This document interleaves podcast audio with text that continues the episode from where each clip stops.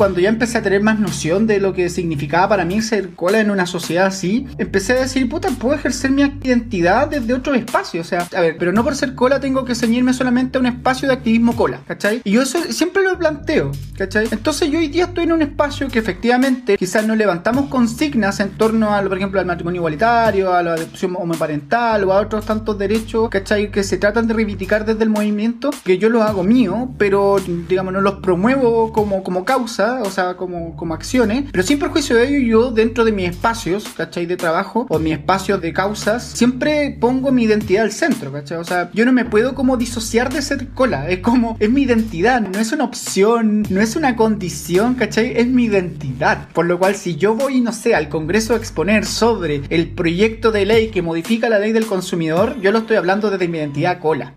Hola, hola, les habla Alonso Poblete, la voz y cuerpa de Un Gay en Chile podcast. Soy Alonso Poblete, la voz y cuerpa de Un Gay en Chile podcast y les doy la más cordial bienvenida a un nuevo episodio de Un Gay en Chile podcast. Segunda temporada. Activismo LGBTIQA+, testimonios de vida, reflexiones. No estás sole. Somos caleta.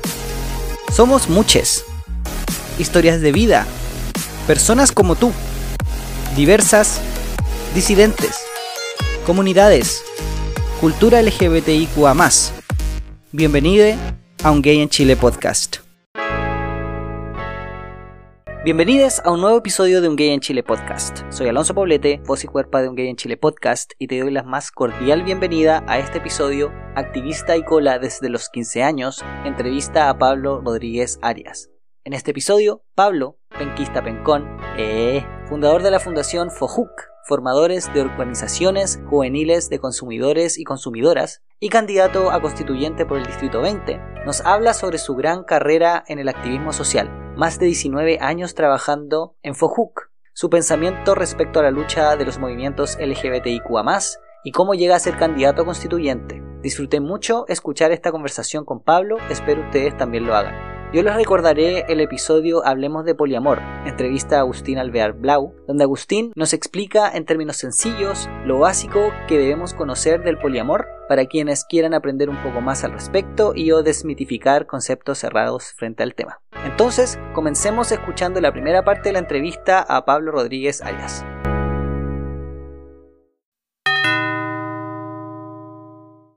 Hola, hola, el día de hoy les tengo un excelente invitado, como siempre, Penquista Pencón, director ejecutivo de FOJUC, candidato constituyente por el Distrito 20. Bienvenido a Gay en Chile, Pablo Rodríguez Arias. ¿Cómo estás? Bien, ¿y tú cómo estás? Alonso, muchas gracias por la invitación. Súper, súper bien. Gracias a ti por haber querido participar de este podcast y de esta conversación. Sí, me encanta conversar. Una de mis descripciones siempre es que me gusta hablar, me gusta conversar, así que feliz de otro espacio de conversación. Ok, ok. me parece excelente. Pablo, Oye, para las personas que no te conocen, cabre, yo tengo que confesarles acá algo. Pablo me dio su Instagram y lo sapié. Así que yo lo conozco, pero un poquitito, un poquitito más nomás que ustedes. Para las personas que no te conocen, ¿quién eres tú? ¿Quién es Pablo?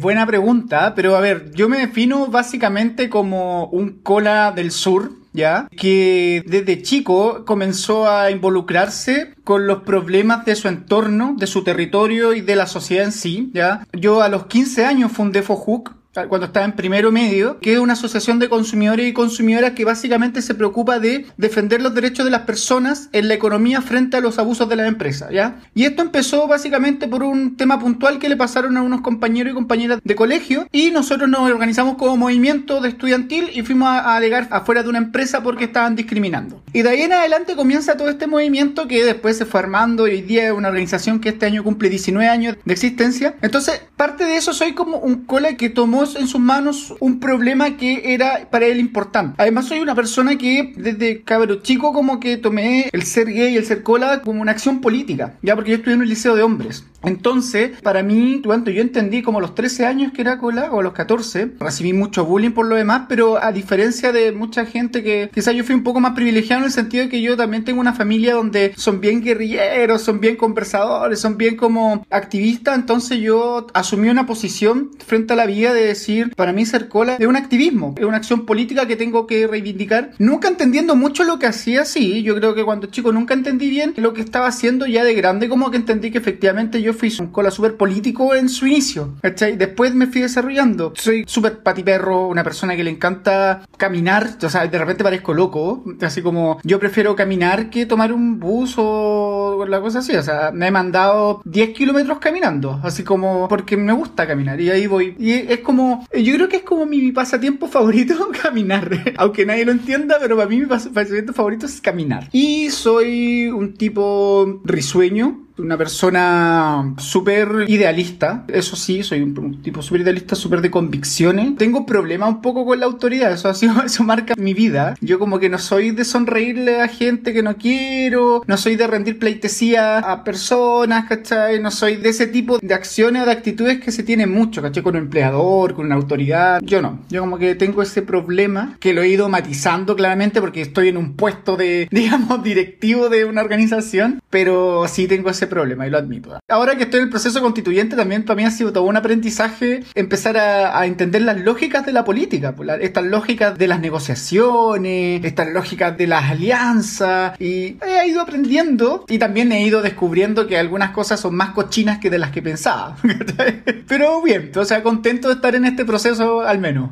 Bacán, bacán. Me interesa mucho, yo sé que es súper cliché y quizás para las personas que escuchan este podcast desde el principio va a ser como otra vez contar la salida del closet, así como la número 56 o quizás la número 78, en fin, pero yo creo que es súper importante el momento de la aceptación descubrir y entenderte, pero me parece súper importante y súper interesante que tú te defines como cola. Eso ya lo encuentro, como dices tú, un acto político, pero, pero en sí como el por qué la palabra y no otra, ¿cachai? Que podría ser homosexual, que podría ser gay o podría ser quizá otra palabra, pero ¿por qué cola? Me interesa eso saberlo. Me interesa también saber qué pasaba contigo o qué pasó, mejor dicho, contigo en, en esos momentos donde dijiste que en el colegio te hacían bullying. Si eso está súper si eso sientes tú que es una parte que te hace a ti querer como combatirlo o como tomarlo y dar vuelta a esta situación como negativa, no sé, recibiste como cierto apoyo, eso que nos conté un poco la historia de estas dos cosas.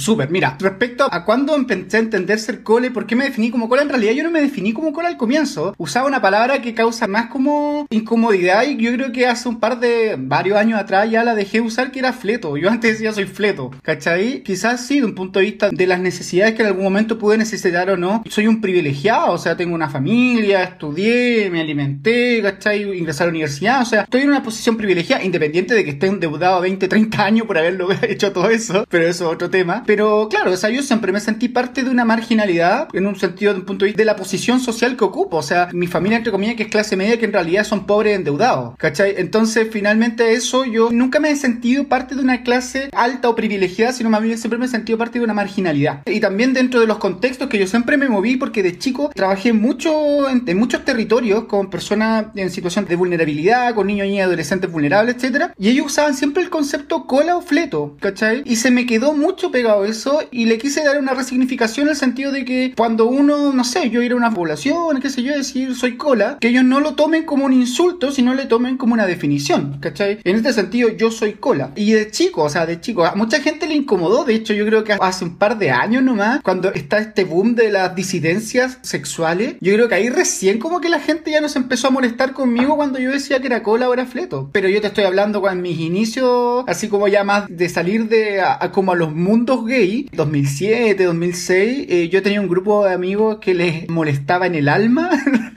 yo me definiera cola, así me decían, pero ¿cómo esa palabra? Etcétera. Y sobre el bullying que me hicieron, en realidad, mira, a, a mí me pasó algo súper curioso dentro de, digamos, de ese proceso de bullying, porque en realidad yo fui un cola del comienzo, pero como te digo, yo como que fui un cola súper político. Yo era cola, pero no ejercía el activismo para la reivindicación de mis derechos como cola, sino que yo ocupaba esa energía para trabajar en otros temas, por ejemplo, economía, ciudadanía, etcétera. Y en realidad yo como que mi adolescencia la suspendí un rato, porque como yo fundé a los 15 años una organización, de ahí en adelante la empecé a impulsar. O sea, yo siempre hago ese parangón, aunque es bien, es bien atrevido decirlo, ¿cachai? Pero por ejemplo, yo si hubiera existido medio de comunicación y todo, yo también hubiera sido como un pendejo que la habrían hecho como entrevista, weá. Porque yo, de verdad, o sea, yo a los 16 años era invitado a congreso, a los 17 años yo estaba, ¿cachai? Era una weá súper loca. Empecé a viajar, etcétera, por el mundo, etcétera. Entonces, en realidad, yo hasta como los 21 años fui un cola súper agresivo en el discurso porque claramente frente a un sistema de bullying yo me protegí, digamos así, con un discurso agresivo como para ponerme a la par del que me insultaba, ¿cachai? Y de un discurso más intelectual. Entonces, claro, yo tenía compañeros que me molestaban, la chuntaron en todo caso, porque a mí me molestaban no porque fuera tan afeminada o que otras cosas, sino porque yo era el que leía mejor el curso, ¿cachai? El que respondía todo bien, el que leía, ¿cachai? Entonces, claro, dentro de un liceo de hombres es el perfil del cola, lo cual no se equivocaron. O sea, para ellos, hablar bien, escribir bien, sacarse buenas notas, era el mariconcito. Pues no se equivocaron en eso. Entonces, como que en realidad la etapa de bullying no la sentí, porque en realidad yo como que fui un pendejo que fue evolucionando en su actitud, por lo cual en un momento yo estaba a la par con mis compañeros, digamos, violentos, pero punto de vista intelectual. O sea, ellos me iban a lanzar alguna violencia verbal y yo intelectualmente los dejaba callados y los ridiculizaba. Que en un momento me gustó eso,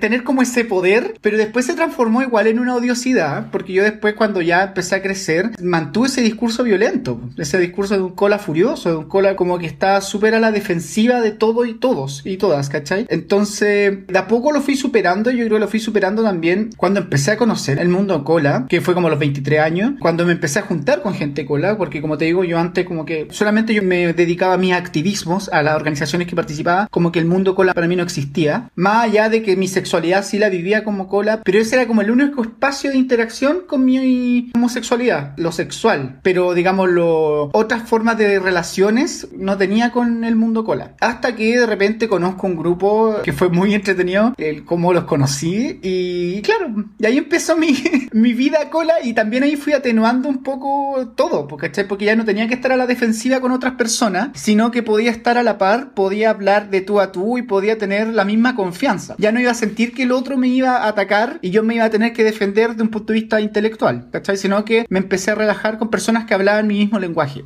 Vale, vale, como que pudiste bajar la guardia y pudiste ser quizás más auténtico. Sí, interesante en todo caso lo que nos estabais contando. Oye, y quería decirte que pensaba que quizá, como decías tú, será que ese mismo como enfocarte en crecer en el tema de la organización o la fundación que habías generado y bueno, todo este crecimiento que te dio porque lo hiciste súper chico y me imagino que son experiencias que quizás no la mayoría de las personas de esa edad viven. Como que eso igual te daba quizás más seguridad en ti mismo, te daba más confianza. ¿Cómo eran esos años en general de adolescencia? Fueron años súper, eh, para mí, buenos años, ¿cachai? Porque creo que crecí mucho, pero claro, yo me postergué mucho como adolescente, me postergué mucho como persona, ¿cachai? O sea, como que yo vivía para el activismo que hacía. Esa era como mi causa de, de todos los días y de repente en un momento como que mi, la organización en la que participaba sobrepasaron todo otro prioridad de otra cosa, o sea, sobre mi, estudio, sobre mi familia, sobre los pocos amigos que tenía en ese tiempo. Entonces como que me dediqué mucho, postergué mucho, o sea, no sé, pues mi primer copete me lo tomé a los 23 años. Yo nunca había salido a una fiesta hasta cuando fui a las cosas colas, ¿cachai? todas esas cosas como que me postergué mucho. Lo cual no lo lamento porque logré también harto en su momento. Pero claro, pues, o sea, fue complejo, pero fue a la vez enriquecedor. Y sobre todo porque era al comienzo del año 2000, ¿cachai? El año 2000, de hecho, donde todavía había miedo, ¿cachai? Había miedo. O sea, como los únicos espacios de participación ciudadana que existían, por ejemplo, eran las iglesias o los centros deportivos. Todavía no existía este boom de organizaciones sociales que existe hoy día. ¿Cachai? De hecho, mi activismo parte a los 12 años en una parroquia en Penco, por eso soy Pencón, que te, me di cuenta que te reíste cuando dije que era Pencón. es el gentilicio, de hecho. sí, bueno, bueno, lo siento. Cabres, cabres, las personas que no conocen a Pablo, por favor, véanlo en Instagram y véanle la foto. Y, de hecho te voy a huevear ahora porque hay unos videos que tú subiste a Instagram TV. y disculpa, aquí es todo mi lado jote, pero tú empezás así como, oh, tengo calor, y te empezás a tocar el el pecho. Y yo ya veía así como una peli, cachi, así como media porno y decía, no, este compadre se va a empezar a sacar la ropa en cualquier momento. Bueno, puede ser. De hecho, me filtraba una foto por Twitter. No soy ileso de ese mundo. Ah, ya, bueno, ya. Bueno, yo todavía estoy esperando ese momento cuando tenga la fama y diga yo, sí, por supuesto, soy yo, sí. No, voy a, voy a hacer mi. OnlyFans y, y voy a, a vender mis videos en la industria. Sí. Entonces, pues, yo empecé como muy chico, a los 12 años, en una parroquia. Y claro, porque en Penco era el único espacio donde los jóvenes se congregaban, en la parroquia. Y ahí descubrí, de hecho, mira, esta historia es muy cuática, porque yo a los 14 años, en realidad empezó como mi primer como cargo, así como de responsabilidad, porque a los 14 años asumí la presidencia de un centro cultural, ¿ya? De un centro cultural que todos tenían como de 24 para arriba, y yo de 14 años lo estaba dirigiendo, ¿cachai? Y era una weá súper loca, o sea, esa fue como mi escuela, empecé a aprender, de hecho, hasta el día de hoy, como después estudié Derecho y todo, yo creo que estuve totalmente ilegal en la weá que hice, porque yo firmaba documentos siendo menor de edad, yo sacaba plata de la cuenta de banco que tenía el centro cultural siendo yo menor de edad, ¿cachai? Entonces yo digo, "E- eso fue todo ilegal prácticamente, o no sé si, si es que quizás se permitía o quizás nunca nadie se dio cuenta, pero entonces como que, mm, claro, los espacios de participación eran súper pocos, entonces los jóvenes tenían muy pocas posibilidades en realidad de participar en cosas que realmente le hicieran sentido, ¿cachai? Después con la revolución pingüina como que se abre este abanico de posibilidades donde los jóvenes se dan cuenta de que efectivamente pueden participar de organizaciones sociales, ¿cachai? Y después ya viene todo este otro movimiento de lo universitario, de la FP, y, y terminamos ahora con el tema del estallido y la revuelta social que como que nuevamente abrió las calles, weón, para la gente, que a mí es lo más hermoso de todo lo que ha pasado. Bacán, bacán. Mira, otra cosa de la que te quería comentar, ahora me acordé, es que tú dijiste que tenía ahí como harto sentido del humor y eso sí lo puedo contratar por tu Instagram. Porque sí encuentro que eres bueno para el chacoteo, bueno para el hueveo, eres como bueno para reírte de ti mismo. Eso sí. Eso fue una terapia, de hecho. El empezar a reírme de mí mismo. Y que fue una terapia que se le agradezco a un amigo que murió hace un par de años ya, que fue mi mejor amigo también, que era una loca fuerte, pero así desatada. así, pero mal. Y de hecho yo al comienzo tenía conflictos con él porque yo claramente dentro de este cola furioso también me formé como un cola un poco homofóbico, po, ¿cachai? Cuando salgo al mundo gay y empiezo a ver como todo este mundo como súper femenino y la, y la weona y la weá. A mí me chocó al comienzo, pues, y fui, estuve súper, a eso sí estuve defensiva. Y, cuento corto, el cola más fuerte del grupo terminó siendo mi mejor amigo. Entonces fue muy entretenido porque él también me ayudó a eso, pues, a reírme mismo. Cuando yo empecé a reírme de mí mismo, ya a mí ya la vida se me solucionó de una manera, pero espectacular. Bacán, sí. Que siento yo que mencionarte hartas cosas, siento yo que esa sería como una especie de terapia. También caminar, para mí, por ejemplo, caminar es terapéutico. O sea, yo, por ejemplo, en mi primera relación, yo tenía un problema y era como, ah, no, no, ¿sabes qué? No vamos a discutir ahora, tengo que caminar, ¿cachai? Me iba a caminar a dar vueltas, ¿cachai? Y después tenía que volver y ahí como poder conversar porque si no era imposible conversar conmigo. Bueno, en fin, eso también todavía es necesario. me sirve mucho, me sirve mucho pensar, los pensamientos son más productivos, siento yo, cuando uno está caminando. En fin, estamos hablando de ti, de quién eres tú, Pablo, y me interesa volver un pelín más a lo del activismo y pensar qué pasa en ti o cómo es la historia de llegar ahora a lo político. Estabas en el activismo que también es político desde las organizaciones sociales, etcétera, pero ahora quieres ser parte de la convención constitucional, que ya es algo político institucional, lo podríamos llamar, no sé cómo llamarlo. Tú eres abogado, ayúdame.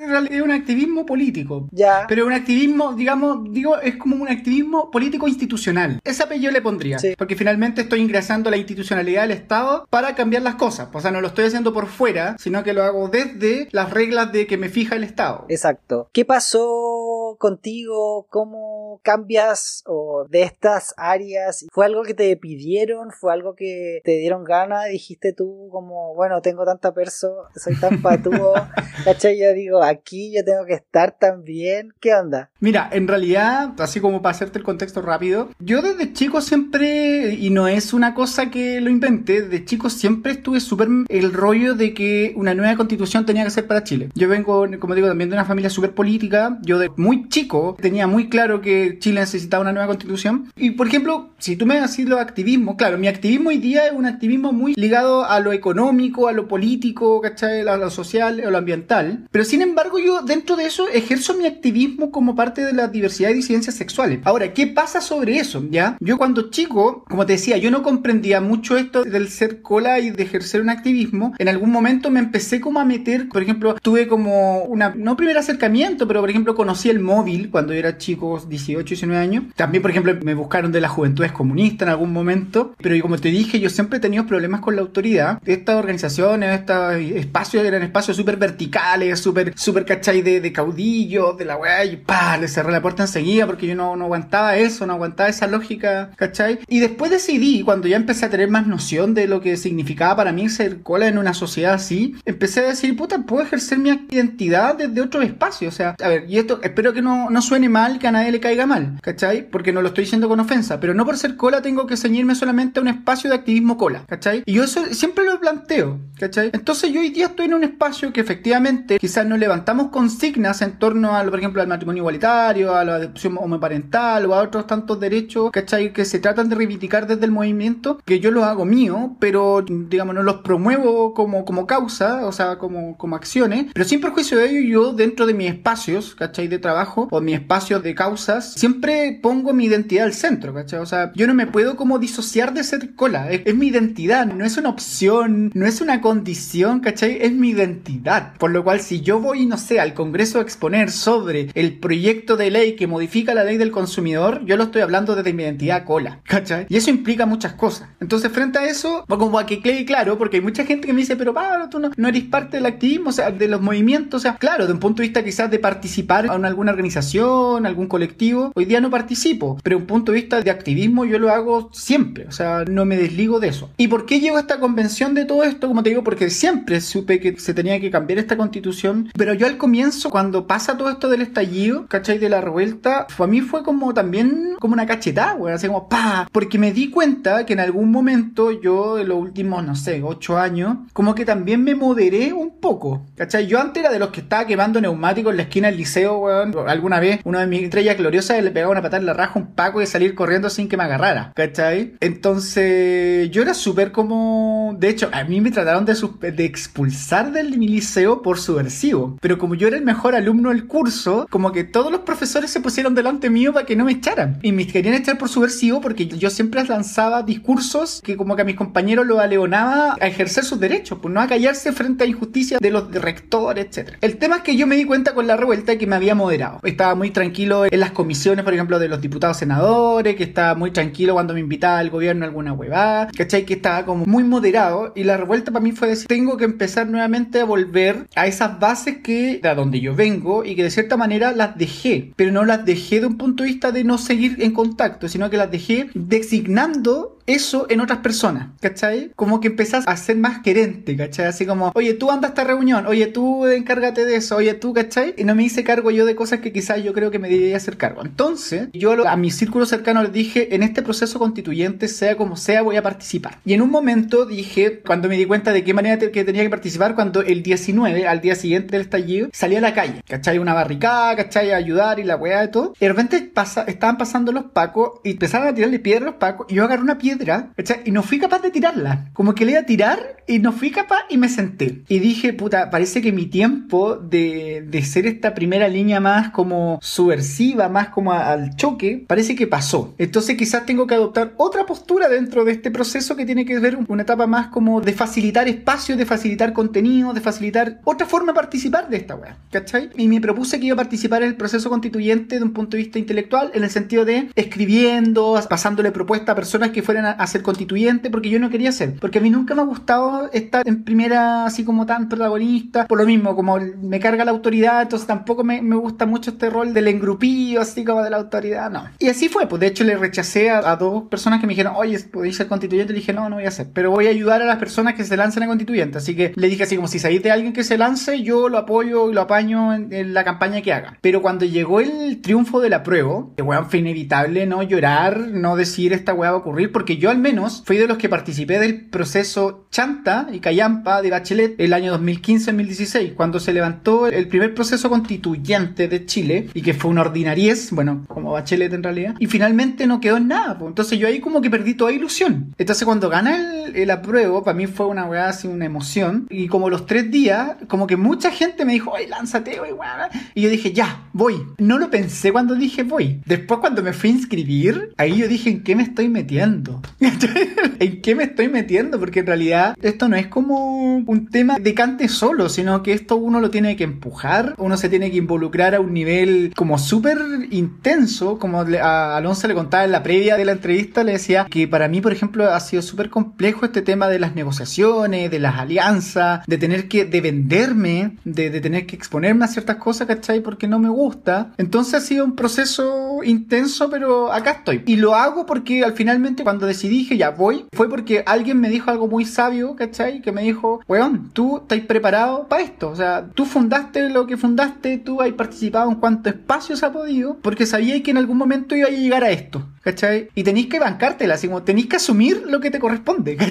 A ti te corresponde asumir esta weá, así como no, no podía eludirlo, ¿cachai? No podía hacerte el weón frente a una situación que tú eres parte, ¿cachai? Es como no podía hacerte el loco. Y yo dije, sí, pues tienes razón, o sea, yo desde pendejo he estado weando por esto, ¿cachai? Y ahora que aparece me hago el weón, no, tengo que asumirlo. Y así llegué a este proceso constituyente.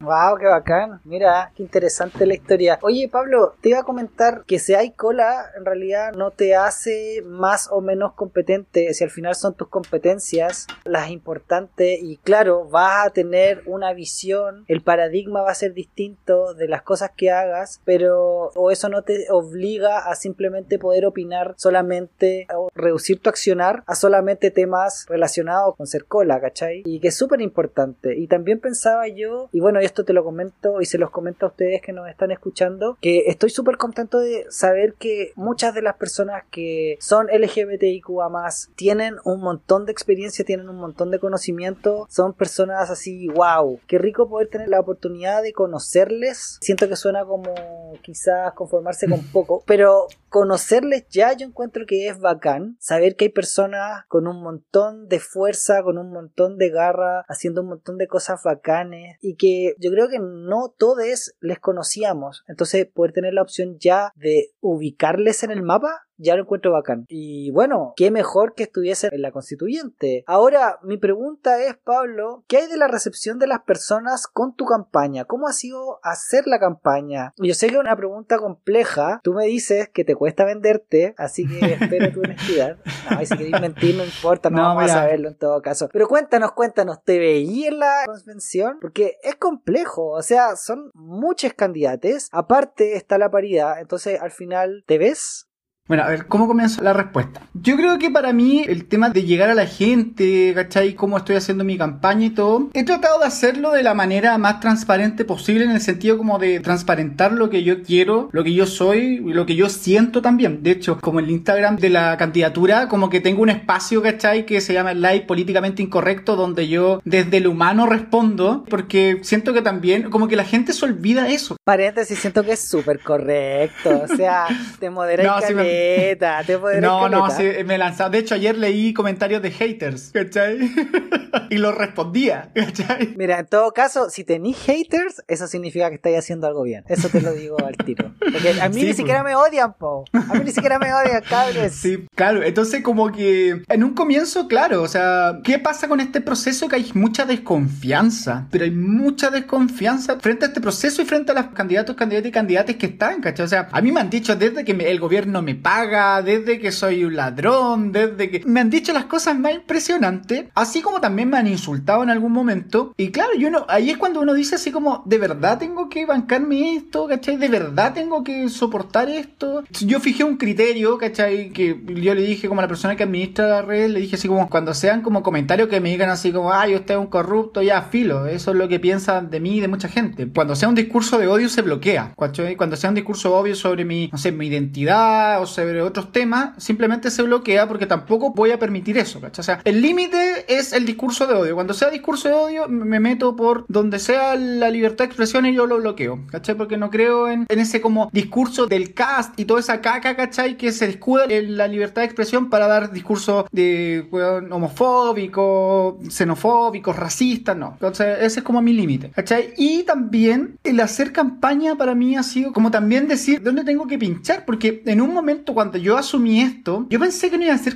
tantos candidatos y candidatas, ¿cachai? Yo pensé, dije, ya, si igual puedo tener posibilidades, ¿cachai? Igual, de un punto de vista como electoral, si uno suma y resta, porque cuando yo empecé, ¿cachai? Dije, igual uno puede ser, pero cuando me doy cuenta que son más de 60 candidatos y candidatas constituyentes en mi distrito, el distrito 20, si tú me preguntáis así en la honesta, y quizá esto es lo políticamente incorrecto, que no debo decir, es que yo igual creo que mis posibilidades han reducido mucho a yo lograr el escaño, ¿cachai? Porque hay una atomización enorme, porque hay un desconocimiento también, porque hay una desconfianza de por medio respecto a personas que gente de repente no ha visto, sobre todo, por ejemplo, que a pesar de que yo allá también tengo un poco de visibilidad, pero aún así, entonces, si tú me preguntáis, yo creo que igual corro el riesgo de no salir y creo que es más cercano a eso de repente porque hay mucho. Ahora, ¿cuál es lo bueno? Y yo no sé por qué lo encuentro bueno si todos lo encuentran malo, de hecho todos me dicen, pero ¿cómo encontráis bueno eso? Para mí lo bueno es que existan muchos candidatos y candidatas, efectivamente que existan muchos candidatos y candidatas. O sea, a mí me encanta, bueno, excepto los del rechazo, que yo creo que esos vienen a obstruir y simplemente a, obstruir y a perjudicar y a obstaculizar el proceso, no vienen a aportar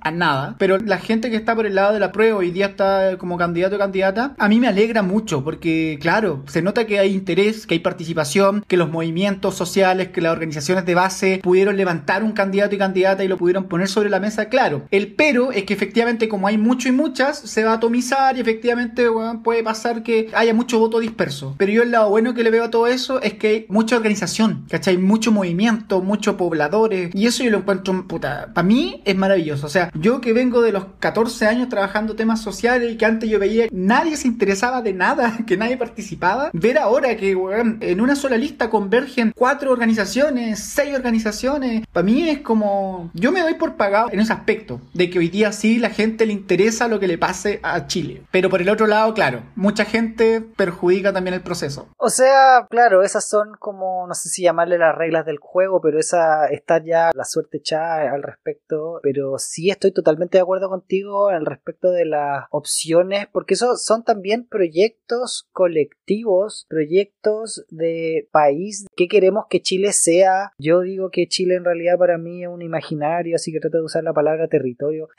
pero, en fin, pensar de qué Chile queremos, así como en plural, todo el rato, lo encuentro muy bacán.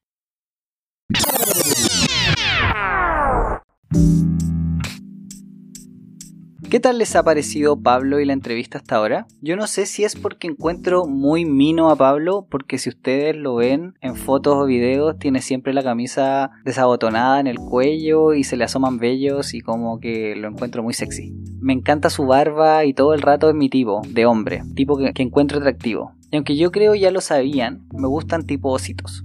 No quiero trivializar la entrevista ni quitarle méritos a Pablo, pero ya tienes un admirador más en tu lista. Aparte que Pablo sea tan parable el hacha, o tener tanta convicción de decir, oye, esto está mal, voy y me organizo y creo una fundación a los 15 años para solucionar algo, un problema que veo en mi comunidad, perdón, pero todo el rato admirable, mi admiración total. Totalmente Pablo es mi crush en estas elecciones.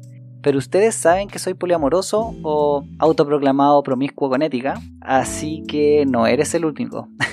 Dejando de ser jote, me va a costar. Eh, amé esta entrevista. Pablo mostró una naturalidad súper rica de escuchar. Me encanta su sentido del humor y muchas veces sentí que sus intervenciones eran completamente citables. Podría ser un catálogo de citas para el blog del podcast ahora que lo pienso. Otro proyecto más para la tercera temporada. Pablo nos cuenta que tuvo desde chico una conciencia de ser parte de la marginación de la sociedad, que volcó su energía a crear Fojuk, su fundación, y que postergó su adolescencia.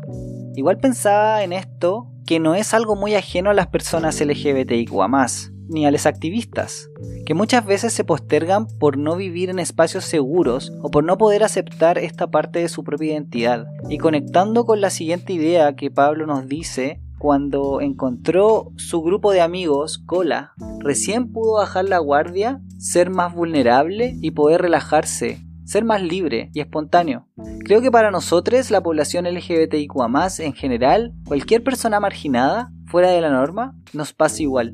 La hipervigilancia, sentirse constantemente cuestionada o interpelada o sentir que debemos justificar cada cosa que decimos o hacemos no nos hace bien para nuestra salud mental. Y qué bonito que nos compartió esto Pablo. Yo le pregunté si tenía superado el tema del bullying de su colegio, pero en realidad eso para mí es algo que aún yo no supero. Tarea para la casa, trabajar mis traumas de infancia y adolescencia. Siento que podría estar expandiendo mucho más estas ideas, las que Pablo nos dejó, pero me quiero quedar con lo siguiente, que también Francisco Emilio, un hombre trans activista en Chile, que a todo esto me enteré que se conocen, nos contó lo peligroso que es entregarse al 100% por una causa y no cuidarse o no pensar de manera sustentable y sostenible en el tiempo. A mí también me ha pasado. Yo creo lo he hecho pésimo como pololo y como hombre adulto responsable de esta casa donde vivo. De hecho, he estado muy ausente en las tareas domésticas, por ejemplo, o en el cuidado de mantener mis relaciones con mis amistades, porque todo mi tiempo lo dedico al podcast o a trabajar. Más trabajo en el podcast que trabajo remunerado, hay que decirlo. Pablo nos dice, yo vivía para el activismo. ¿Qué hacía? Muchas veces creo a los activistas se nos pide o exige que prácticamente nos inmolemos, que se quemen a lo bonzo por sus causas. Cuando creo que en este caso el Estado de Chile, el gobierno, un equipo de cientos o miles de personas, deberían hacerse cargo. Cuando se reparta el trabajo la carga se hace mucho más liviana. Pablo nos dice que lleva 19 años con Fojuk. 19 años es toda una vida. Encuentro muy bacán saber que este podcast me haya hecho conocer a personas con historias tremendamente inspiradoras. Tengo muchísimo más que comentar, pero haciendo honor al tiempo, ya que debo subir otros 5 episodios en prácticamente 5 días, dejo estas reflexiones hasta aquí. Y bueno, yo ahora quiero recordarles una entrevista muy educativa, en especial para ustedes, queridos auditores, para mí también lo es, sobre todo si hay algo que me hace falta leer, por ejemplo, y creo que Agustín nos entrega muchísimas recomendaciones de qué leer y saber sobre poliamor. En la entrevista Hablemos de Poliamor nos deja súper buenas recomendaciones. Agustín en su cuenta de Instagram, Poliamor Chile, nos entrega muchísimo material para poder cuestionar nuestra manera de relacionarnos, cómo manejamos nuestros afectos y aprender más sobre el poliamor. Ustedes saben que yo le doy duro y parejo a este tema, así que cabres no quiero agregar nada más que invitarles a escuchar la entrevista a Agustín Alvear Blau si no la has escuchado o volver a escucharla porque seguro más de alguna cosa se te ha olvidado. Aquí les dejo un trocito para que te entusiasmes.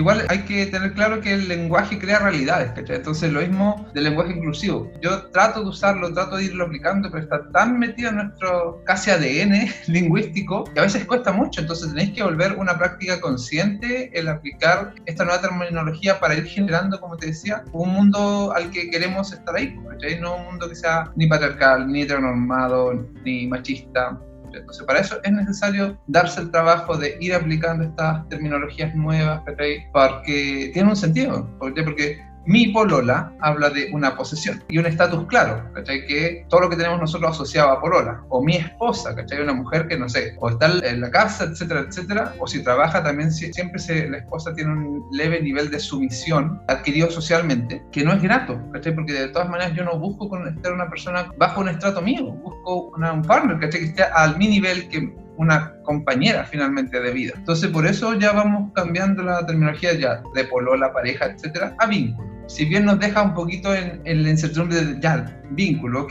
¿qué es? ¿Está contigo? Sí, pero ¿qué más? Pero también nos quita lo, malo que tiene asociado la polola o el pololo o la esposa, el esposo, ¿ok? Entonces es la gracia ir construyendo un nuevo vocabulario en base a, a, cómo se va desarrollando igual la sociedad. Son cosas a las que me enfrenta, ¿cachai? A toda la gente mononormada, que no sé, nos trata de enfermos, de pecadores, etcétera, etcétera, a, a todo el juicio que finalmente es gratuito de la gente, ¿cachai? Porque finalmente no tienen idea cómo es mi núcleo familiar. El poliamor, y siempre lo repito, no es meter más gente a la cama, es como tú vas desjerarquizando los afectos y eso claramente tiene un tinte político claro. Y para las personas que no comprenden la palabra poliamor o este concepto, ¿cómo tú Claro. lo definirías con tus palabras de una manera súper sencilla y simple? El concepto en sí para mí es que es súper simple y de verdad lo puedes encontrar en cualquier lado, es poder amar o darte la opción de amar a más de una persona a la vez de una forma ética y con el consentimiento y conocimiento de todos los participantes.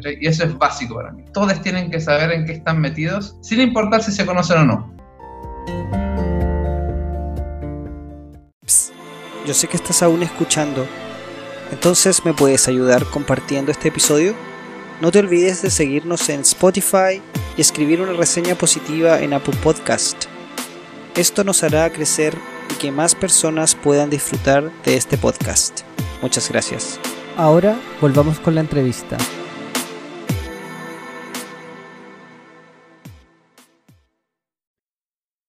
Pablo, hay otra cosa que me gustaría saber porque también me llamó la atención de tu cuenta oficial de constituyente, que es que tus en vivo están también interpretadas con lengua de señas. Entonces me gustaría saber la razón de eso. ¿Es algo que tú lo tienes desde hace mucho antes? ¿Cuál es el objetivo? Que yo sé que es integrar a la mayor cantidad de personas, pero ¿qué más hay detrás? Mira, qué buena pregunta, gracias por preguntar. Mira, este tema de la inclusión es un tema que eh, descubrí, y lo digo descubrí porque para mí era inexistente el 2013, ¿ya? ¿Y cómo fue? Fue una vez y que fue que fui a comprar una tienda y yo estaba en la fila esperando para comprar y como dos personas delante de mí, yo veo que como que aletean y como que el vendedor como que lo está escribiendo y eran dos personas sordas que trataban de comunicarse con el vendedor, pero ellos claramente desde su lengua de señas y el vendedor trataba de escribirles y ellos no comprendían y al final no se produjo ninguna comunicación. Entonces yo con esa experiencia, temas de consumo, tema económico, llego a la organización y les digo, bueno, ¿sabéis que hoy día me pasó esto? Así que ¿por qué no hacemos un programa piloto de educación a personas sordas sobre derechos del consumidor? ¿Ya? Entonces partimos como un error, con un error terrible, porque el, error que se comete en Chile, sobre todo, no sé en otros países si será mejor o peor, pero en Chile el error que se comete que siempre las políticas públicas, los programas educativos para personas en situación de discapacidad parten de personas que no tienen situación de discapacidad. Y ese fue el primer error que cometí y que cometimos como equipo. Entonces generamos un material malo, pésimo, que no tenía gusto a nada. Y al año siguiente entonces como dijimos, hagámoslo al revés. Vamos a conversar, vamos a observar, vamos a, a ver qué onda pasa, vamos a ver si realmente esta gente le interesa saber sus derechos como consumidores. Y del 2014 en adelante comienza un proyecto hermoso que hasta el día de hoy tenemos en la organización, que se llama Educa Consumo e Inclusión, que justamente fue entender, y ahí yo aprendí mucho, de que la inclusión no tiene que ser una caridad, no tiene que ser una, digamos, una obligación, sino que tiene que ser una convicción dentro de lo que uno hace, ¿cachai? Y por eso, no solamente en mi campaña, si tú te metes al perfil de Fohook, también hay muchas cosas inclusivas, porque efectivamente dijimos de ahora en adelante nuestras plataformas, nuestro discurso como organización. Y yo en lo personal, cuando asumí esta candidatura, dije, esta candidatura desde la lámina 1, desde la publicación 1, va a ser inclusiva para las personas en situación de discapacidad, sobre todo para personas en situación de discapacidad sensorial. Básicamente personas ciegas o de baja visión o sordos de baja audición, que son personas que no pueden acceder a la información, ¿cachai? Porque hay otros tipos de discapacidades, pero que sí pueden acceder a la información. Eventualmente no van a tener la comprensión, pero eso se puede hacer acompañado de un tutor, ¿cachai? O de, un adulto a o más que adulto, de una persona, de un cuidador, ¿cachai? Etcétera. Entonces yo dije, mi campaña va a ser en lengua de señas chilena, todo video que yo proyecte, si es que yo hablo, pero si tiene letras, no es necesidad de lengua de señas, y todo va a tener descripción. Si tú te das cuenta en mis publicaciones, abajo de todas las publicaciones sale descripción y describo la foto, describo la publicación, porque así las personas ciegas acceden al contenido de la publicación. No lo he incorporado la audio descripción porque igual es más complejo y entonces trato de colocar al menos la descripción escrita. Y no lo hago, ojo, por un tema de captar votos, sino lo hago por la convicción que yo tengo que tiene que ser lo correcto, porque yo entendí con las personas en situación de discapacidad que a mí me quedó grabada una frase, pero así en, en Valdivia, con una asociación de ciegos que están allá, que se llama Ciegos del Sur, que son bacanísimos. La Moni, que es una de las dirigentes, dice, en realidad yo soy ciega y yo no estoy pidiendo ver. No, estoy, no le estoy pidiendo al Estado que me devuelva la vista, le estoy pidiendo al Estado que yo como ciega pueda vivir con dignidad como viven las personas que no son son ciegas, ¿cachai? O sea, me decía, yo no espero del Estado que me opere los ojos y me haga ver de nuevo y que su gran logro sea que yo empecé a ver. Dijo, sino que yo quiero vivir con dignidad siendo una persona ciega. Y esa weá me quedó grabada, ¿cachai? Porque claro, o sea, nosotros estamos acostumbrados a que la persona en situación de discapacidad es un enfermo o una enferma, ¿cachai? Y no lo vemos como persona, lo vemos como enfermo. O sea, oh, el cieguito, oh, el sordito, pobrecito, la weá. Pero ellos son personas que viven igual que nosotros. Y para mí la inclusión en este sentido es decir, yo simplemente estoy haciendo algo que corresponde, que es tratar a una persona sorda o una persona ciega como un igual, ¿cachai? Y por eso incorporé estas variables. Estas variables que en realidad, como te digo, para mí me alegro que, por ejemplo, hayan candidaturas de personas en situación de discapacidad, porque creo que es maravilloso que este, empiece este cambio de paradigma. Porque finalmente, no sé, por ejemplo, el movimiento homosexual, el movimiento de la, de la diversidad de disidencia, igual somos privilegiados frente a eso, ¿cachai? Porque podemos llevar nuestra voz, podemos llevar nuestra convicción, etcétera, a la palestra porque tenemos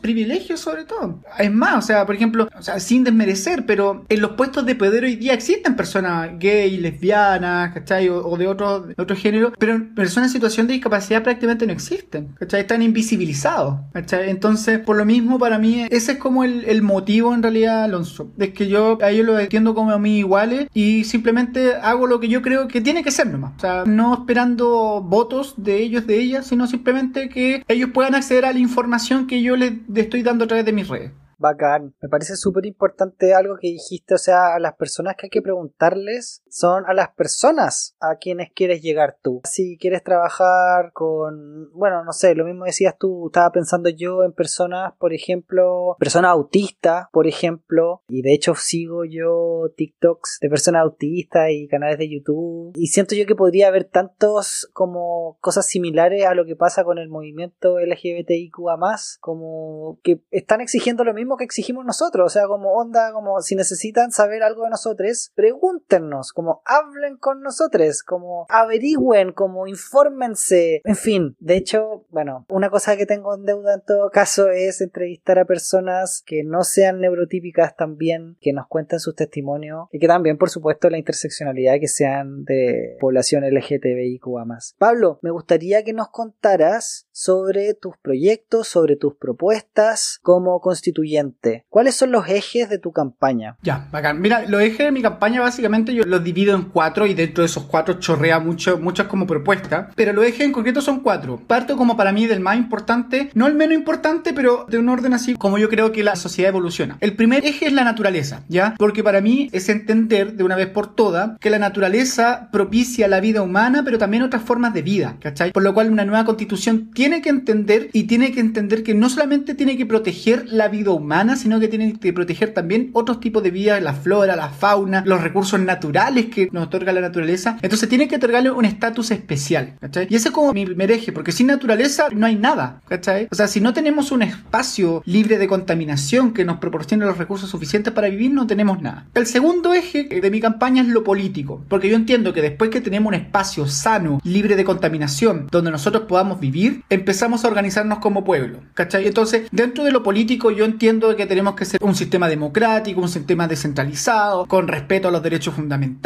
que propenda y garantice los derechos sociales, políticos, económicos, sociales y culturales también, que sea con probidad. Muchas propuestas, por eso te decía que chorrea mucho, pero el segundo eje de mi campaña es lo político. Después la naturaleza, que estemos como en un ambiente sano, viene lo político, la forma en que nos organizamos. El tercer eje de mi campaña es lo cultural, y lo cultural desde tres ejes. El primer eje tiene que ver con el reconocimiento de la plurinacionalidad y la interculturalidad, ya entendido que dentro de este territorio no habita solamente la nación chilena, sino que habita muchas naciones y que el Estado tiene que proteger, no tratar de chilenizar, ya que creo que ha sido el gran error de este Estado chileno de su fundación. Y e interculturalidad, porque tenemos que entender también que hoy día el tránsito o si no, la, digamos, el asilo, la permanencia de inmigrantes dentro de nuestro Estado es una realidad y que no tenemos que tomar esa actitud de echarlos, de expulsarlos, de perseguirlos, de humillarlos, sino que tenemos que entender que ellos son parte de un territorio, tienen tanto derecho como nosotros a que sus derechos sean protegidos acá en este territorio, ¿ya? Entonces, por eso también, el segundo eje cultural tiene que ver justamente, que ahí es como un poco la vinculación de este programa, con reconocer y proteger todo tipo de diversidades que se expresan al interior de un Estado. Diversidades sexuales, diversidades funcionales, que ahí están las personas en situación de discapacidad, diversidades espirituales, de creencia, étnicas, etcétera, ¿cachai? O sea, que el Estado también tenga el deber de proteger este tipo de expresiones democráticas de diversas. Y el tercer eje cultural tiene que ver con fomentar y proteger y también desde el punto de vista de propender al desarrollo de las artes, la cultura y el patrimonio. Ese es como el eje cultural. Y el cuarto eje de mi campaña es el eje económico, que es lo que yo me ha trabajado, que tiene que ver con que el Estado entienda que su régimen económico constitucional se tiene que construir sobre dos principios, sobre la protección de la naturaleza y el respeto irrestricto de los derechos fundamentales de las personas, ¿cachai? Que tiene que ser una economía que no se centre en la acumulación de capital, que no se centre en la explotación de los recursos naturales o el extractivismo, o finalmente en la generación solamente de capital por capital, sino que se centre en la dignidad de las personas a través del respeto a sus derechos y del respeto a la naturaleza. Esos son como los cuatro ejes de mi campaña.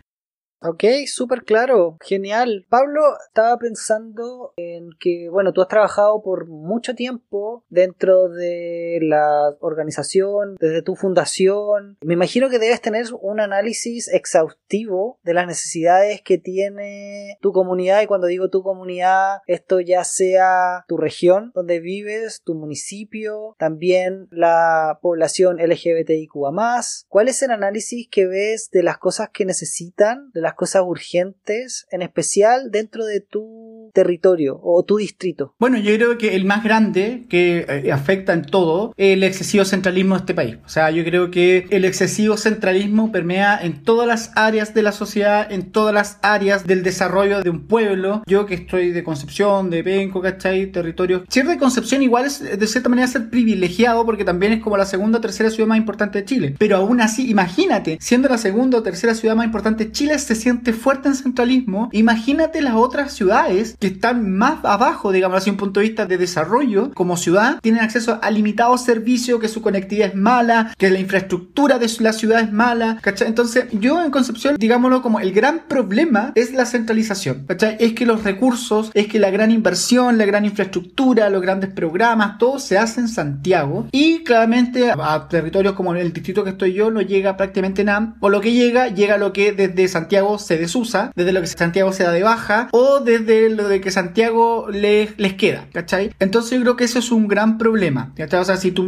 te lo digo como ingrante, ahora si nos vamos a temas precisos, por ejemplo, en el distrito 20, el tema de conectividad, ¿cachai? Porque, por ejemplo, hay un transporte ilicitado, con mala frecuencia, con precios que de repente no controla la autoridad, ¿cachai? O, por ejemplo, el tema de infraestructura, que hay pocas, por ejemplo, obras viales, que las obras viales son malas, que están ya de mal estado, ¿cachai? El tema de vivienda y la planificación territorial, ¿cachai? Que, que están creciendo poblaciones o lugares donde no tiene que haber, ¿cachai? Que están rellenando, por ejemplo, humedales para construir eh, vivienda. Entonces, hay muchos problemas asociados a eso, ¿cachai? Y, desde un punto de vista de la comunidad LGTBI más, tiene que ver también por lo mismo, el centralismo. Y el centralismo lo digo un punto de vista de, por ejemplo, quizá ahora menos, o sea, quizás los últimos cuatro años ha pasado muchas cosas, creo que hay un poquito más de movimiento, pero es como ser gay en un pueblo, ¿cachai? Eso yo creo que también pasa, o sea, ¿cachai? Sigue habiendo ignorancia, sigue habiendo ah, eh, violencia, ataque homofóbico, lesbofóbico, transfóbico, ¿cachai? O sea, por ejemplo, no es lo mismo andar de la mano con tu pareja en Santiago, andar de la mano con tu pareja, por ejemplo, en Penco, o en Coronel, o en Santa Juana, ¿cachai? Que son territorios todavía súper alejados de esta urbe llamada Santiago, y donde todavía hay un pensamiento conservador, etcétera. Entonces, esos problemas siguen existiendo en mi territorio por un tema también de que no hay un desarrollo cultural intelectual. Y no hay un desarrollo cultural intelectual porque todo se lo lleva Santiago.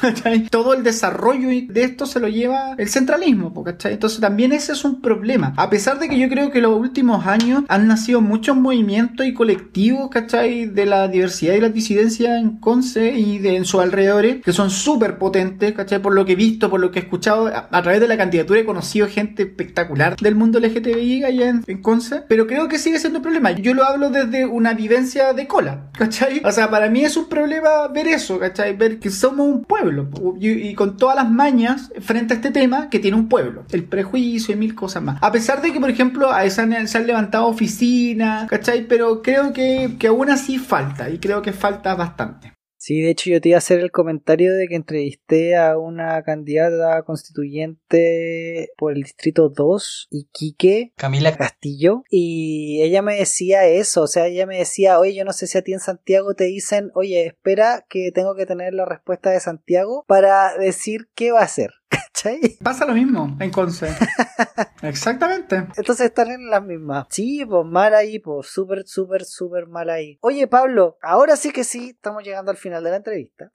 te estaba diciendo esto como... Te estaba cuenteando todo el rato, te quiero tener acá pegado más rato. Oye, Pablo, ¿por qué no nos regalas recomendaciones? ¿Por qué no nos regalas quizás algo para ver o algo para leer o para escuchar? Quizás películas, series, documentales o para leer un libro, páginas web o una revista o para escuchar podcasts o programas de radio o canales de YouTube, etcétera. Ya. Mira, en realidad, bueno, yo estos últimos meses he estado súper metido en el tema de la campaña, por lo cual estaba leyendo cosas de derecho que quizás a la gente no le parece muy interesante. Pero, por ejemplo, he descubierto unos podcasts de Conce súper entretenidos. Ya, hay una radio que se llama CPP, no, CCP Radio, que es como la abreviación de Concepción. Y, por ejemplo, descubrí dos, que es Ciudadanía Activa, de la Paula Cifuente, que es seca ella y que su entrevista, sus espacios son siempre súper bien. Y, por ejemplo, a través de esta candidatura, pero también conocí a Milo Castillo, ¿cachai? También un seco, y que también eh, como que siempre lo escucho súper atentamente porque como que aprendo mucho de él, ¿cachai? Porque yo, como te decía, no estoy tan inserto dentro del activismo, entonces él sabe mucho y él tiene un podcast también que se llama eh, Vayámonos Escuchando, que lo escuché el otro día y también, pues, o sea, tiene esa perso, ¿cachai? Tiene un desplante, weón, que me encanta. De un punto de vista de, yo, por ejemplo, he estado viendo muchos documentales en YouTube que son súper buenos, ¿cachai? Que son de la DW, que es el canal público alemán, que tiene documentales súper buenos. Bueno, hay, hay algunos que yo ahí digo, ah, que estos weones son muy occidentales para plantearlo, sobre todo cuando le pegan palo a China, ¿cachai? A todo el desarrollo oriental se nota mucho, pero, pero dan reportajes súper buenos, ¿cachai? O sea, como da gusto, o sea, sin quitarle mérito un punto de vista de quizás gente que le guste, pero no es, son estas cosas que dan en la tele, ni decir cultura en el 13 o la weá, ¿cachai? No, o sea, son documentales que de verdad vale la pena ver, ¿cachai? De una televisión pública, ¿cachai? Que bueno, he estado leyendo, ¿cachai? Harto también de un portal de noticias penquista que se llama Resumen, ya que es súper bueno también, que tiene bastante columnas de- editoriales, columnas de opinión, noticias desde un informa contrainformativo, ¿cachai? Y también de, de información menos como servir al poder, con menos influencia de cúpulas políticas, económicas, etcétera. Y libro en realidad, puta, yo los últimos tres años he leído puro derecho. O sea, ha sido terrible mi, mi vida, pero de hecho ahora estoy leyendo este, mira, que es un libro que es terrible, ¿eh? pero miren, se llama Antecedentes económicos de la independencia de Chile. Estoy tratando también de, como te digo, o sea, si voy a llegar a, a este espacio, tengo que entender porque, ojo, o sea, a pesar de que yo la constitución del 80 la encuentro una mugre, asquerosa, pero yo no soy de los que me olvido de la historia, ¿cachai? O sea, yo, por ejemplo, digo, para entender también que, porque chucha llegamos a esto, según yo también tengo que acudir como desde el día uno de este país, ¿cachai? O sea, como de por qué Chile es Chile, pues. ¿En qué momento pasó todo esto, pues? Nos volvimos tan serviles a los burgueses, a los empresarios, a los aristócratas. ¿En qué momento nos abandonamos como pueblo? ¿Cachai? ¿En qué momento nos callamos frente a los abusos? ¿Y en qué momento explotó toda esta bomba de tiempo? ¿Cachai? Entonces, por eso, como te digo, o sea, de libros te podría ser. Ahora, si, te, si queréis que recomiende libros que a mí me encantan, o sea, por ejemplo, yo, por ejemplo, mi autor favorito, que siempre lo recomiendo, es Hermann Hesse, que es alemán. ¿Cachai? Hay libros súper buenos, Juego de los Avalorios, Los Esteparios, Roshal. Y también me gusta mucho el teatro y el teatro alemán. Yo tengo un rollo con lo alemán. ¿cachai? Me gusta mucho, de hecho, el año antepasado pude conocer Berlín y, y quedé enamorado, ¿cachai? Porque los alemanes, igual como tienes ese rollo de la Segunda Guerra, ¿cachai? A mí me encanta, o sea, una de las partes históricas de la historia universal que a mí me, encanta leer y ver es las guerras mundiales, la primera y la segunda, sobre todo la segunda, ¿cachai? Y cómo se fue configurando el nuevo orden mundial y la weá, a mí me encanta eso, ¿cachai? Les podría recomendar así como mi autor favorito, Hermann Hesse, que lean a Hermann Hesse, es un weón que te hace vibrar, hace maravilloso, o sea, no, no tengo nada más que decir de él. Eso como que podría decir. Buenísimo, buenísimo. Mira, de nuevo, insisto, como que todas las cosas que me decís tú me dan ganas como de comentarlas, pero de partida lo primero que tengo que comentar es que Milo Castillo estuvo en este podcast, ¿Ah, estuvo acá? está en este podcast, estará en este podcast. Milo, bacán, Es un weón es seco. bacán, bacán, bacán, bacán. De hecho, cabres tienen que puro escuchar la entrevista a Milo, sí, todo el rato. Lo otro, nos diste súper buenas recomendaciones, de verdad agradecidísimo. Y quería comentar sobre Berlín. Yo encuentro que Berlín igual es, es cuático, es cuático Berlín, sobre todo si es que uno piensa en las mismas comunidades, ¿cachai? Y Berlín tiene una parte como súper underground, súper Me como encanta. oscura. Me encanta esa weá, me encanta, me encanta. Porque de hecho, Berlín- yo dije, si Conce hubiera estado en un país desarrollado o en un país que efectivamente apostara a la descentralización, Conce sería como Berlín un poco, porque Conce es súper underground, súper oscuro, ¿cachai? Y Berlín tiene esa weá, a mí me encantó, ¿cachai? Me encantó esa weá de, de ese mundo underground que decís tú, ¿cachai? Que es súper brígido, que es como a prueba de problemas Sí. cardíacos, ¿cachai? O sea, pa- yo fui a espacios donde uno queda así como... "Ah".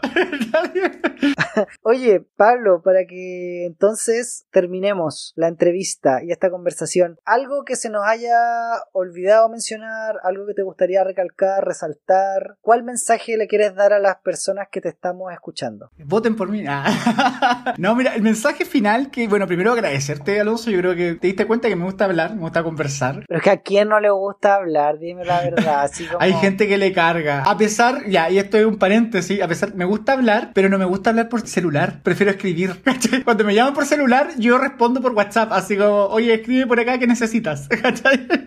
Es que es incómodo hablar por celular y por teléfono. A mí no me gusta. sí. Admito que no me gusta hablar por celular. Así que la gente que está escuchando, amigos, amigas, no me gusta hablar por celular. Y bueno, lo que les puedo decir es que, bueno, agradecido este espacio, esta conversación, que este mes, que en mayo, vayan a votar. Vayan a votar por dos cosas. Primero, porque no podemos permitir que, de hecho, hoy día salió un inserto en el Mercurio y en otros medios comunicacionales. De hecho, salió hasta en la franja a la UDI protegiendo el legado de Jaime Guzmán y diciendo que el Chile que se va a construir, se va a construir con las ideas de Jaime Guzmán. No podemos permitir eso, no podemos permitir que esa gente, que esas ideas, ¿cachai? Que esos grupos sigan incrustados en nuestra democracia, que son personas que no, no aman la democracia, personas que destruyen la democracia. Así que es importante que vayan a votar el otro mes porque tenemos que lograr reducir el derecho a veto que puedan tener estos grupos conservadores, estos grupos del rechazo. Voten por quien quieren. Yo, si bien soy independiente, cuestiono cómo lo han hecho los partidos políticos hasta el día de hoy, que han sido una mugre, pero yo creo que la democracia igual es que existan grupos políticos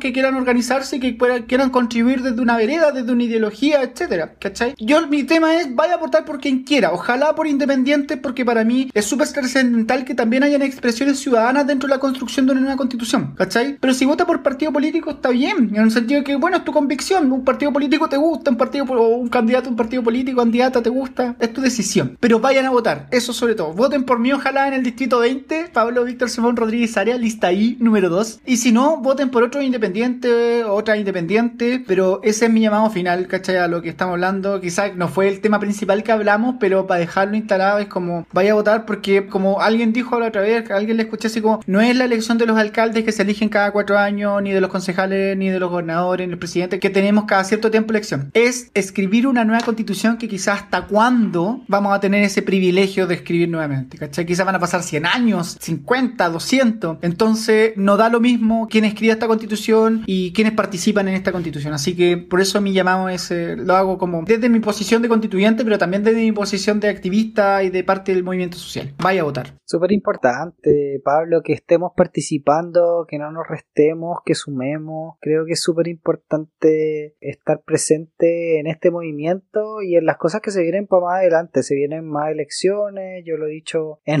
casi todas las entrevistas que estaba haciendo acá últimamente. Se vienen más procesos, o sea, tenemos que estar informados. Es súper importante, como dices tú, votar por personas que sabemos que van a estar aportando, ¿cachai? A este proceso, que no lo van a impedir, que lo van a facilitar y que también quieren seguir trabajando para de verdad crear este nuevo Chile o no sé, o mejorar este territorio, este imaginario que donde vivimos, ¿cachai? Yo creo que eso es súper, súper, súper importante y cabres, manténganse, ¿cachai? Informados, o sea, conozcan a los candidatos, vean, ¿cachai? quiénes son. Quizás les va a pasar lo mismo que me está pasando a mí, que van a descubrir a personas que están haciendo weas bacanes y que quizás nunca en su vida la habían conocido, ¿cachai? Porque no habían tenido la suerte ni el momento para hacerlo. Así que yo creo que cabres que esto, bueno, da para largo. No bajar los brazos, siento yo, y seguir ahí actives en la lucha, cabres. Pablo, yo agradecidísimo haber podido conversar contigo. Qué rico que nos hayas podido haber contado tus vivencias, tus experiencias, haber compartido tu sentido del humor. Que podamos tener el privilegio de, de haberte conocido. No, gracias a ti. Así que feliz. Espero que ustedes también hayan disfrutado esta conversación. Y yo me despido ahora. Pablo, cuídate, que estés muy bien. Gracias, Alonso. Saludos a todos y a todos los que escuchan nomás y adelante nomás. Nos estamos escuchando entonces. Cuídate. Chao, chao. Chao. Pensaba que filósofos nos decían que hagamos algo o no lo hagamos, nos arrepentiremos igual. Siempre habrán consecuencias negativas, sea lo que sea que elijas hacer. Esto puede sonar desesperanzador o desconsolador, pero no lo es. Debemos elegir qué tipo de sufrimiento experimentaremos. Yo definitivamente elijo el cansancio por involucrarme y aportar. Elijo comprometerme y quizás desilusionarme al ver que las cosas nunca serán perfectas, pero echando a perder se aprende. Cabres, no podemos seguir esperando y arrepentirnos de no haber hecho nada por cambiar esta wea. Tenemos que trabajar todos los días. Eso nos queda nomás. Pero hacerlo sabiendo qué es lo que decidimos por convicción. Pablo nos cuenta una historia de sacrificios que tiene también muchos frutos. Y me refiero a sus experiencias de vida, todas esas vivencias, ese conocimiento invaluable que deja el involucrarse con otros. Nos contó Pablo cómo llegó a entender la inclusión, no como una caridad o obligación, sino como una convicción, un paradigma y una cosmovisión. Vivir de esta forma, todo lo que haces, nos dice, no puedo disociar ser cola, es mi identidad. Creo la inclusión se vive de la misma manera. Potente también es cuando nos cuenta que comprendió lo necesario para lograr la inclusión conociendo a personas en situación de discapacidad. Soy ciega y no estoy pidiendo ver. Yo quiero vivir con dignidad, tratarles como igual. Eso queremos hoy, no solo las personas en situación de discapacidad, sino también las personas marginadas, quienes estamos fuera de la norma. Algunos en los bordes, otros en las sombras. Cabres, queda poquito para las elecciones. Infórmense, lo más que puedan. Queda muchísimo por hacer, así que ánimo, que tenemos toda una vida para poder darle significado al trabajo que hacemos. Soy Alonso Poblete, voz y cuerpo de Un Gay en Chile Podcast, y me despido de ustedes hasta el próximo episodio con un beso y un abrazo. Cuídense, nos estamos escuchando. Chao, chao.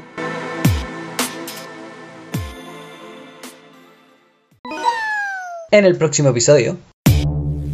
Si para las personas que son transbinarias, como por ejemplo para Miriam Snyder, para Constanza Valdés, ha sido complejo establecer ese tema, ponerlo en el debate público, para las personas binarias ha sido peor aún, porque ¿cómo le expliqué a una persona que no te identificáis ni como hombre ni como mujer? Su mente explota, ¿cachai? Y lo suelen relacionar con otras cosas, por ejemplo, en el sentido dicen, ah, bueno, eres trans, pero te gustan los hombres, o pero te gustan las mujeres, ¿cachai? Como que no relacionan el tema con el género, sino como con la orientación sexual. No, y yo creo que también muchas personas van a asociar esto también a la androginia o a una expresión de género andrógena que no necesariamente tiene que ser así. Exacto, es que es un tema de educación, yo creo. Es un tema de educación que quizás más adelante lo vamos a tratar, pero en el sentido de que la gente suele como mezclar todos los temas. Por ejemplo, hay personas que pueden identificarse como hombres, pero que su expresión de género sigue siendo muy femenina, o una expresión de género muy andrógena, ¿cachai? Como una especie de exigencia a las personas que somos no binarias, así como, ah, ya bueno, no te gusta identificarte como ni hombre ni mujer, demuéstralo. Y ese es un tema también que daña mucha sensibilidad y daña mucho a la comunidad los derechos sociales de por sí es un tema de urgencia. Pero la mayoría de la población, los millones de habitantes que efectivamente residen ahí, no tienen acceso a una salud digna, ¿cachai? O sea, actualmente para el distrito 12 tenemos un hospital que es gigante, que es el centro del río, pero que está saturado, ¿cachai? Sea, no cabe más gente en ese hospital, hay gente que se muere esperando en ese hospital. La educación en Puente Alto y en general en el distrito 12 tiene un carácter, tiene un corte muy proletario. Les enseñan a trabajar más que a educarse. Busca tú un día así como cuántos técnicos profesionales hay en Puente Alto y está repletísimo, ¿cachai? Y eso es lo que te enseñan que tú tienes que trabajar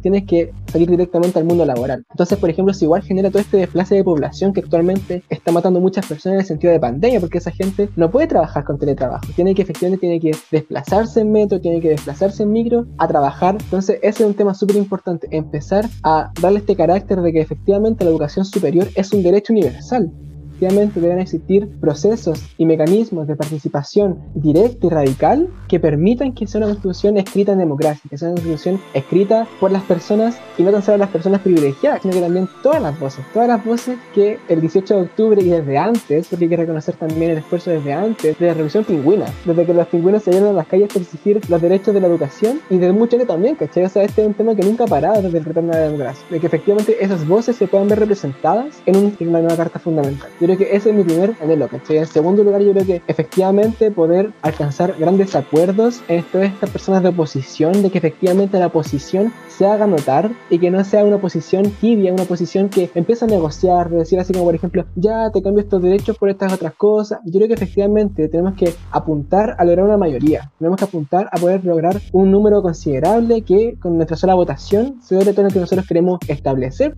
Espero que el tema de las diversidades sexuales, la diversidad de género, efectivamente sea un tema prioritario, que sea un tema que la gente, que incluso las personas que no son parte de la comunidad, le tomen el peso, le tomen la importancia y que en sus manos están las vidas de millones de personas. No somos minorías, no somos este concepto de minorías totalmente obsoleto, ¿cachai? Es un tema que se quedó desde esta idea heteronormativa de decir, no, la mayoría somos personas heterosexuales. Pero ¿de dónde sacan ese dato, cachai? Si nunca se ha hecho un estudio. Al contrario, cada vez que se hace estos estudios, vamos avanzando cada vez más en números. Cada vez las personas se identifican más como personas disidentes, como personas de diversidad sexual, bisexuales, lesbianas, homosexuales. Me pasó que estaba en un conversatorio con mi facultad de Derecho y había gente de la academia y yo no soy de la academia, yo me considero totalmente ajeno a la academia. Entonces me pasó que el decano decía, y las minorías sexuales, y las minorías sexuales en mi intervención dije, de acá quiero hacer una aclaración al decano, que no son minorías sexuales. Reducirnos a un número es denigrante. Nosotros somos más que números, ¿cachai? Somos una población entera, somos una unidad entera, porque efectivamente eso es lo que nosotros tenemos que llevar a la convención.